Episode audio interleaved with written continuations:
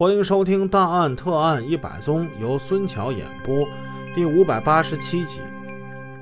上回故事我们说到，这黄泽康一身的光环呢，人中翘楚，成功企业家，这都是表面。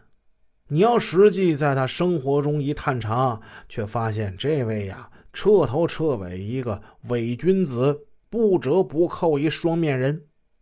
死者黄泽康。乃是一个脾气暴躁的男人，不仅脾气暴躁，这家伙吸毒还赌博，哎，嗜赌如命。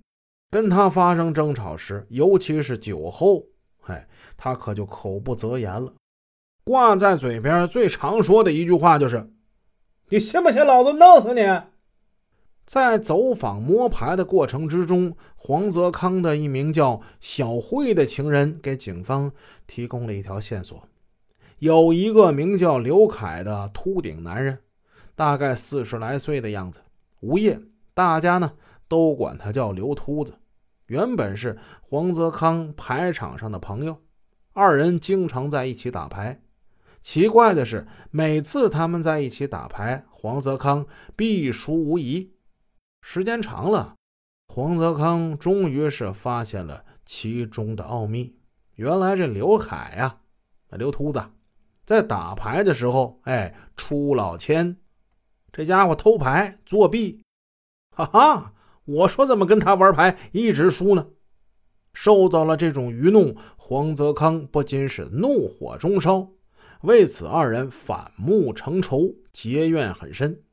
那刘凯也不是个善茬，他在外面放出话来：“老黄这人呐，太不地道，找个机会呀，我得给他个下马威。”可黄泽康呢更厉害，这话传到他耳朵里了，他气不打一处来，对外扬言要搞他。什么叫搞他呀？收拾他呗！江湖恩怨本就难以化解，免不了是腥风血雨。那天，刘凯听到怎么的要搞我呀？哼，老子先回老家躲一段时间，脚底抹油，他溜了。哎，这流氓也怕有钱的呀，有钱的他能用钱干好多事儿呢。是不是这刘凯呀？是不是他怀恨在心呢？警方得到这一线索，秃子刘凯的疑点是骤然上升。通过警方的跟踪侦查。通过外围的调查，警方发现刘凯并没有作案时间。视频显示，现场作案人并不是刘凯。如果是他要置黄泽康于死地，那就一定是雇凶。但是雇凶，案发前后，警方并没有发现他跟外界有陌生电话的联系，也没有和外界陌生人接触的机会。更主要的是，如果是雇凶杀人，那应该肯定会有大笔的资金的支出，没有哪个傻瓜会无缘无故的帮你去干杀人这种差事的，这是要掉脑袋的。经过两天的排查，警方没有查到刘凯在这方面的任何蛛丝马迹，至此仇杀的可能性也被侦查员给排除了，案件呢又回到了原点。起初，警方根据杀人现场的监控录像判断，这是一起有预谋的杀人案，而动机呢有两种：情杀或者是仇杀。但是现在经过调查，这两种可能性都被排除掉了。那么，作案的会是谁呢？他又是出于什么目的要杀死黄泽康呢？为了重新梳理案情。江城警方再次召开了案情分析会，重点分析凶手的作案动机。但是大家呢，讨论来讨论去，总是觉得作案动机不外乎就是两种，哎，不是情杀就是仇杀。就在大家讨论陷于这个僵局的时候，江城市的刘副局长提出了一个引人深思的观点。